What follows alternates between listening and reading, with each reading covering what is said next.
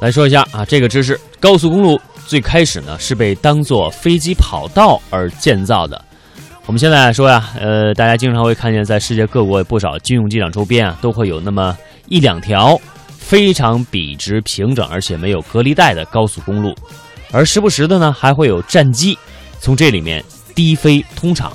哎，大家可能觉得这是不是军事演习啊？哎，现在不是了，这是高速公路它存在的意义，就是除了让汽车通行之外，更重要的一点在于战时方便战机起飞降落。嗯，当然，这个高速公路发明是在德国，那么具体是谁还有待这个争议的去说这个最后的答案哈。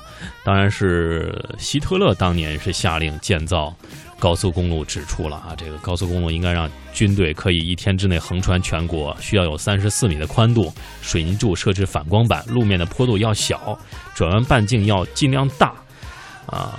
这个除了这个运输便利之外啊，更为战机起降提供了必要条件啊。嗯，当然，之前的德国高速公路是不限速的啊。嗯，当然，这位就是为了飞机能通过。对，这位法西斯的这样一个狂魔，却为用这种公路去啊侵占别的国家，这是啊不好的一方面啊。当然，这种高速公路诞生于德国这样一个呃国家，也就促使了当地的这样一个汽车啊的工艺。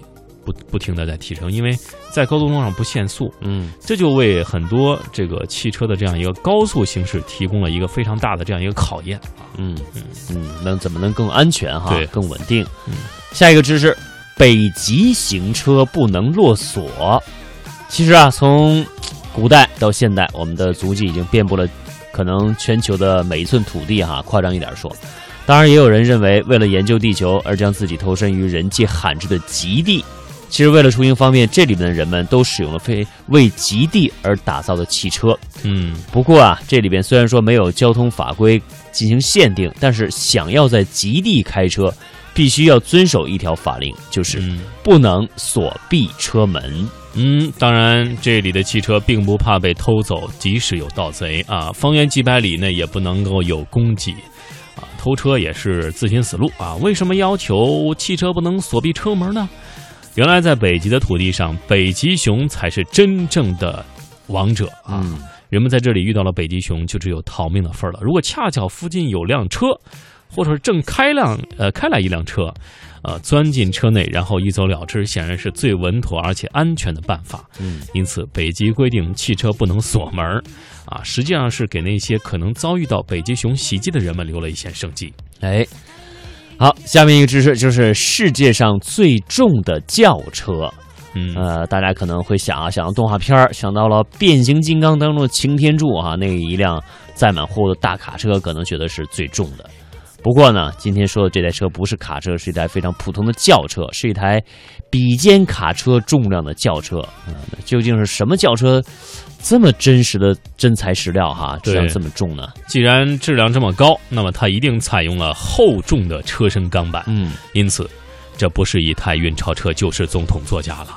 对啊，事实上，荣获最重轿车殊荣的正是美国前总统老布什的座驾林肯一九八九啊。这个怎么想起来郎酒的那个系列了啊？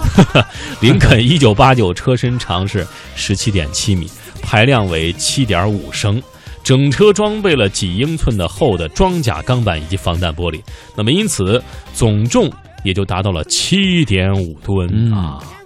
这相当于一头成年的非洲大象，或是两台解放卡车叠在一起。嗯，我们缓缓的闭上眼睛，脑补一下画面吧。嗯，呃，这一般这个美国总统的这个轿车啊，这个防弹车都是需要。啊，一个身高在一米八五以上，啊，这样一个身材魁梧，啊，戴着墨镜、穿着风衣的啊保镖，去双手开启这道啊厚重的车门的，车门，对，因为当然开不动啊，开不动啊。下面一个知识就是世界上百分之二十五的汽车是 Made in China 啊，我们中国人呢不仅是占人口的有百分之二十五的比例。啊，制造汽车也是不甘落后的。那这个 Made in China 的标签打在了超过百分之二十五汽车上。当然了，我们因为人口众多哈，我们国家对于汽车的需求量也远远的高于其他国家。另外呢，中国的劳动力和生产成本非常的更为低廉一些吧，因此呢，全球各厂商都选择在我们中国来建设工厂。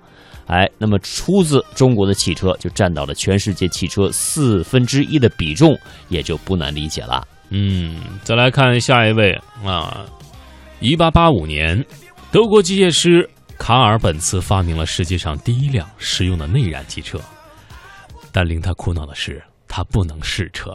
嗯原来是政府有关部门不许他试车，因为他们认为，如果试车成功，将会出很多的汽车，那就用掉很多的汽油，还会破坏公路。哎，这是一个什么样的逻辑呢？好，那他不能开车怎么办呢？哎，这个重任落在了他的妻子贝塔本茨啊这一位非常有胆有识的女人身上。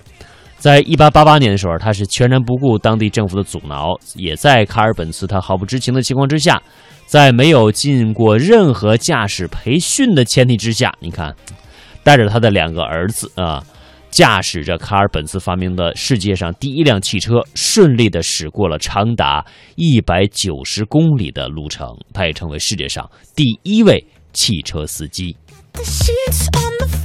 这个发明告诉我们啊，爱吃西红柿的啊，不一定总是男性啊。原来世界上啊，第一位汽车司机是女司机啊，让我们想想也是醉了。